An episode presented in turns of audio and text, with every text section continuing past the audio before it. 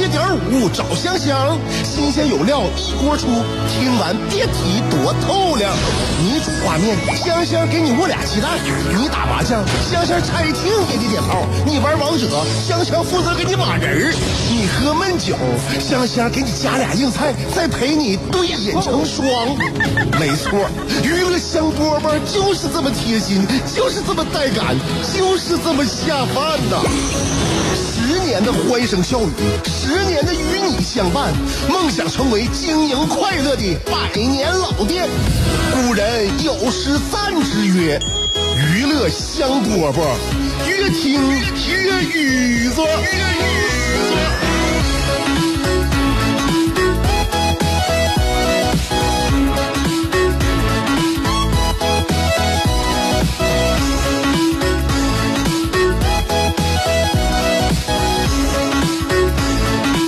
来收听我们今天的娱乐香饽饽，我是香香。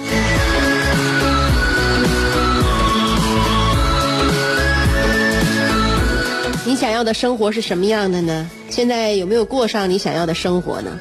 如果你的追求离自己现在的现状很遥远的话，那么你可能还在路上。那么如果你是一个很容易满足的人的话，此时此刻也许你每天都想着自己是如此的幸福。我在网上可能看到很多人呢在喊着想要暴富，我感觉这都是一种自嘲。我感觉大部分人的内心真正期待的也不过是自己的付出会有一些回报，然后自己和身边的人身体健康，一日三餐都能好好吃，晚上能够安心的睡得着。所以说，人越成长越能体会到平凡的安稳的生活其实是最难得的。下午两点钟，我们在安稳生活当中给你带来一些小小的喜悦。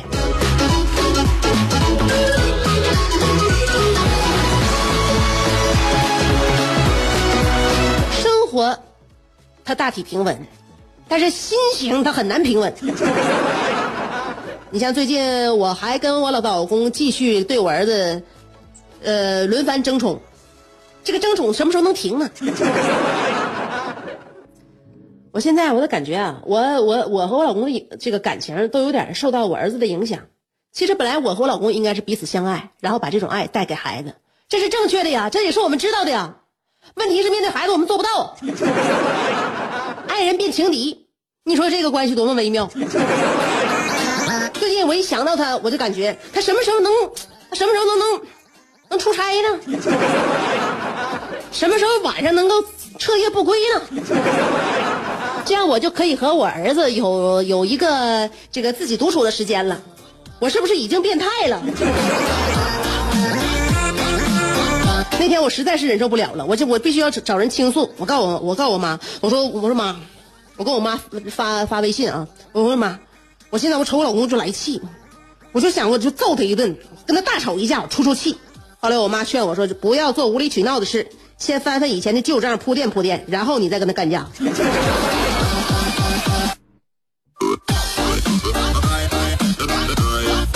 别说是亲妈呀，这是对于一个女人和另外一个女人，女人和女人彼此之间的一种理解，一种了解。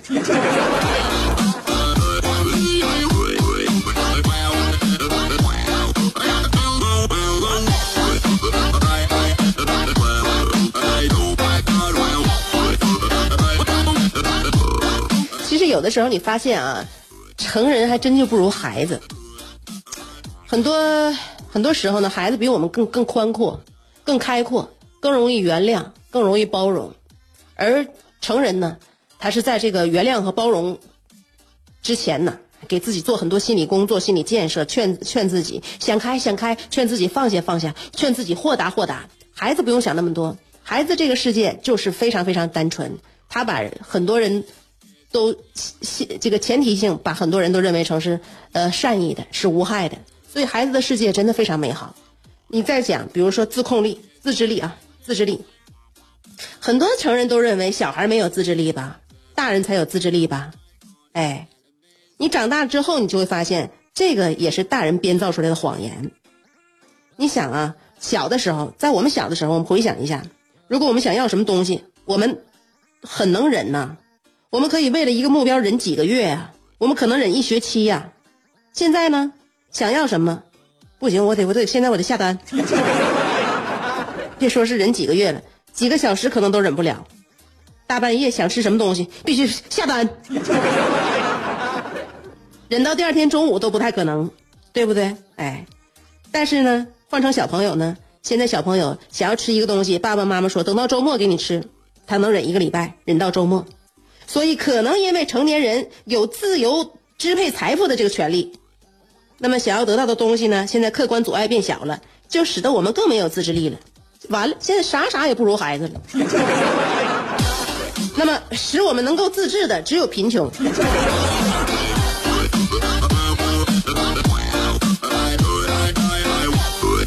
这里是娱乐香饽饽，大成小事说给你听呢。牛顿缺一个苹果，孩子缺一个远方，杜甫缺一段惆怅，乔峰缺一段迷惘，阿基米德缺一个撬棍，莱特兄弟缺一双翅膀，奥沙利文缺一次流浪，科比缺一次飞翔，而你渴望快乐的你，刚好。缺一个香香，等什么呢？记住，娱乐香饽饽，老酒新茶都与你共饮，大成小事都说给你听。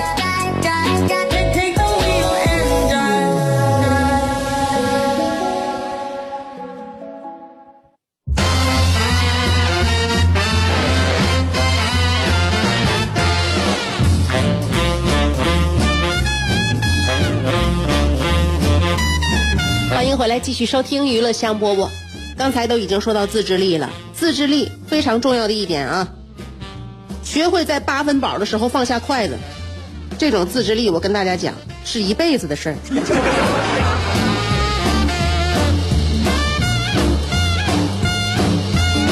所以他才几乎不可能。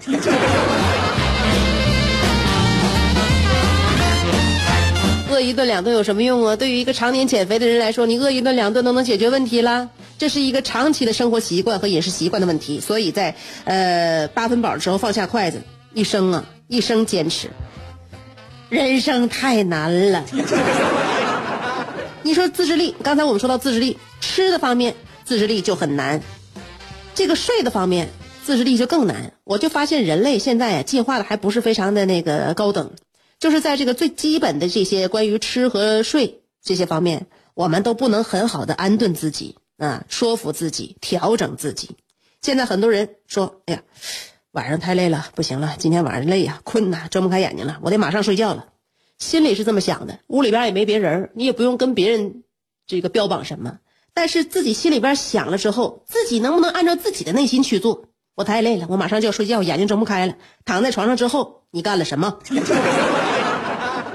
通常我会刷一遍朋友圈，再刷一遍微博，再刷一遍热搜，再看三十多个小视频，吃一堆零食。睡前的仪式感不能丢。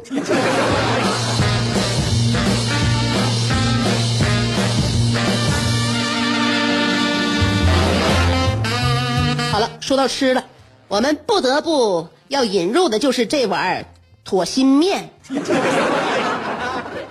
等了三天了，这是第四天还没吃到嘴里呢，这种自控力是怎么来的？我们现在马上就把这碗面条端到大家眼前，大家尽情啊，随意啊，管够啊！我想为你租下整条内河，我俩摇着竹筏去探寻那最古老的金阁。我想为你租下每次日落。任你的长发筛出最温暖的橘色，我想为你租下辽大银杏路，我们一起凝望层林尽染，树影婆娑。把酒来！我想为你租下啤酒厂酿酒的酒罐儿，你不是一直不服我吗？我俩放开了喝。我想为你租下李宗盛，让你的每次奏鸣都能成为世间情歌。最后，我想为你租下二十年前的莱奥纳多，任你贴耳诉说，祝你修成正果。我永远守护着你，娱乐香饽饽。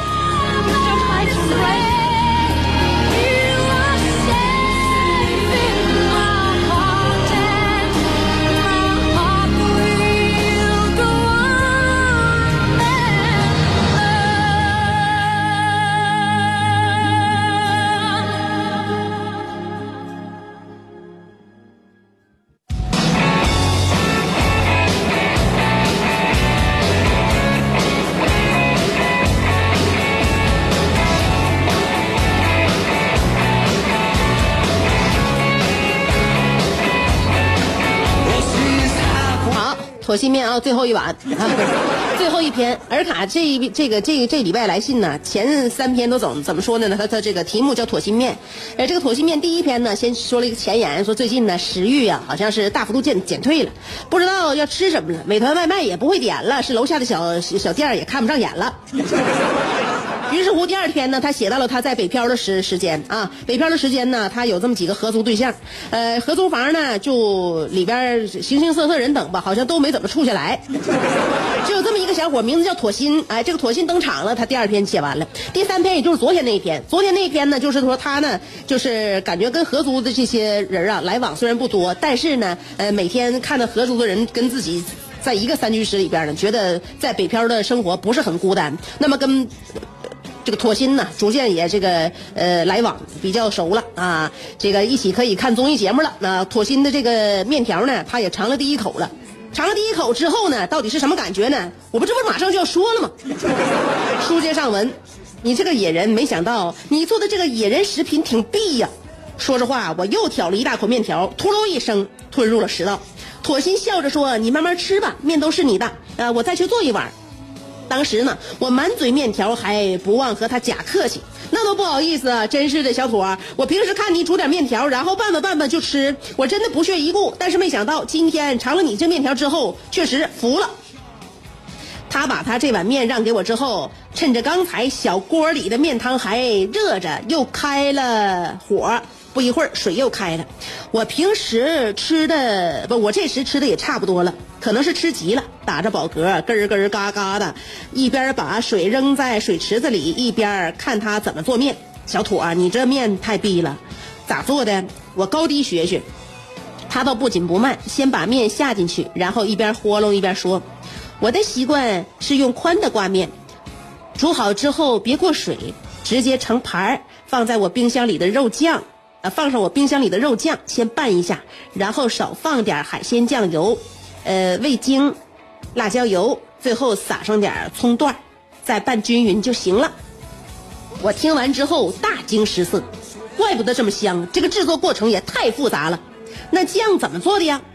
这时妥心自己那份面已经做好了，他匆匆地说：“昨天下午有，呃，明天下午有空的话，我带你去买原材料，回来一起做。正好我的酱也不多了。”第二天下午，一个贵州老爷们儿，一个沈阳老爷们儿，一个长得像阿信，一个长得像付笛声。我们俩迈着铿锵豪迈的步伐，直奔梨园农贸市场。刚一进去，妥心对我说：“一会儿我买啥，你买啥。”先到了肉联区，我都看花眼了，可他却直接挑中一块前腿肉，三分瘦七分肥，不错，就是他了。过秤之后，直接让店主绞馅儿。我也如法炮制，买了一份然后我们又去超市买了一个重要的原料——榨菜，要最便宜的那种，因为贵的添加了许多多余的味道。我们只要原味的。呃，食材备齐，起锅烧油，先把榨菜切碎备用，然后热油放肉馅我在一旁说：“不放花椒大料吗？”妥心边炒边说：“我看你像花椒大料。” 待肉馅儿炒到金黄，赶紧下榨菜碎，继续翻炒。呃，妥心一再嘱咐我要小火不停翻炒，千万别糊锅啊！另外呢，全程不要放盐。等肉末炒熟了，榨菜也开始噼里啪啦的时候，关火盛盘晾凉了，就放进冰箱冷藏。没过俩月，就到了北京的冬天。这小子毕竟来自南方，早早的就套上了羽绒服。碰巧隔壁那对广西的姐妹搬走了，我就对妥心说：“哎，他俩搬走了，要不然你干脆搬到那屋，冬天了，南边有阳光，暖和。”不了，我在北屋住习惯了。还有一次，我买了很多苹果，洗好了，呃，见妥心在客厅，我就把盆递到他面前，你自己拿。他一摆手，我不吃水果的，真的，我抽烟，抽烟的男人都不爱吃水果。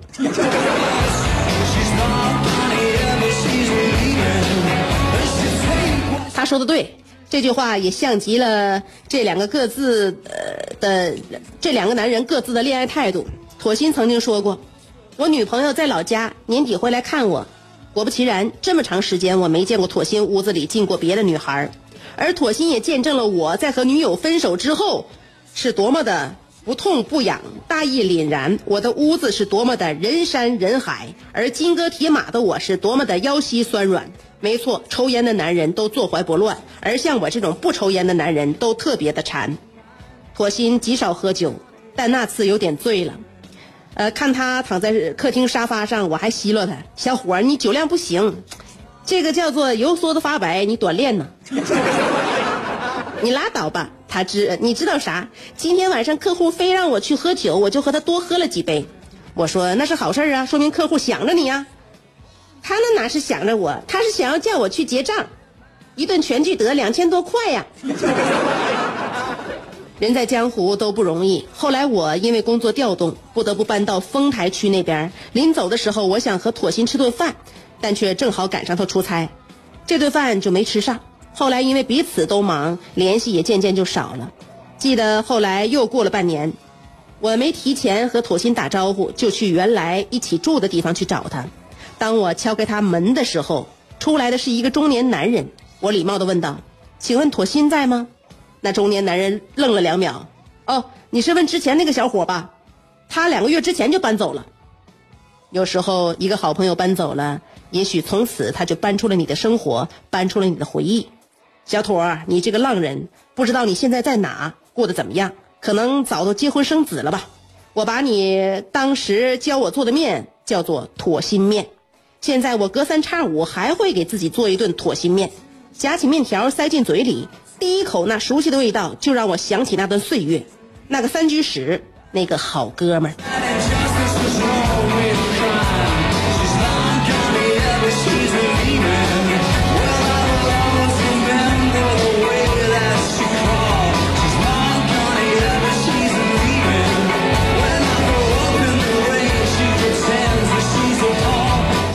说到最后呢，感觉尔卡又和他的文字一起有血有肉了啊！咱们也品尝出了这个面的滋味儿，虽然说呢，像你说这个调料并不是很多，但是确实非常有味道。为什么呢？因为你的记忆就是你的调料，让你这个面条啊越嚼越有味儿。你这个面条你没发现吗？这个肉酱里边，我不知道你是忘说了还是压根就没有，肉酱里边只有榨菜和肉馅，它没有酱啊。是为那么又是什么让这碗面条味道如此厚重呢？仿佛掺了大酱的味道，就是这份友情和回忆啊！所以希望你伴着你的回忆呢，把你的人生过得更加丰富多彩，更加有滋有味儿。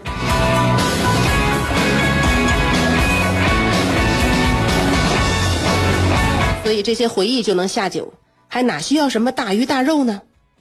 尔卡，一会儿下碗面条吧。今天我们的节目就到这儿了，我们明天再见。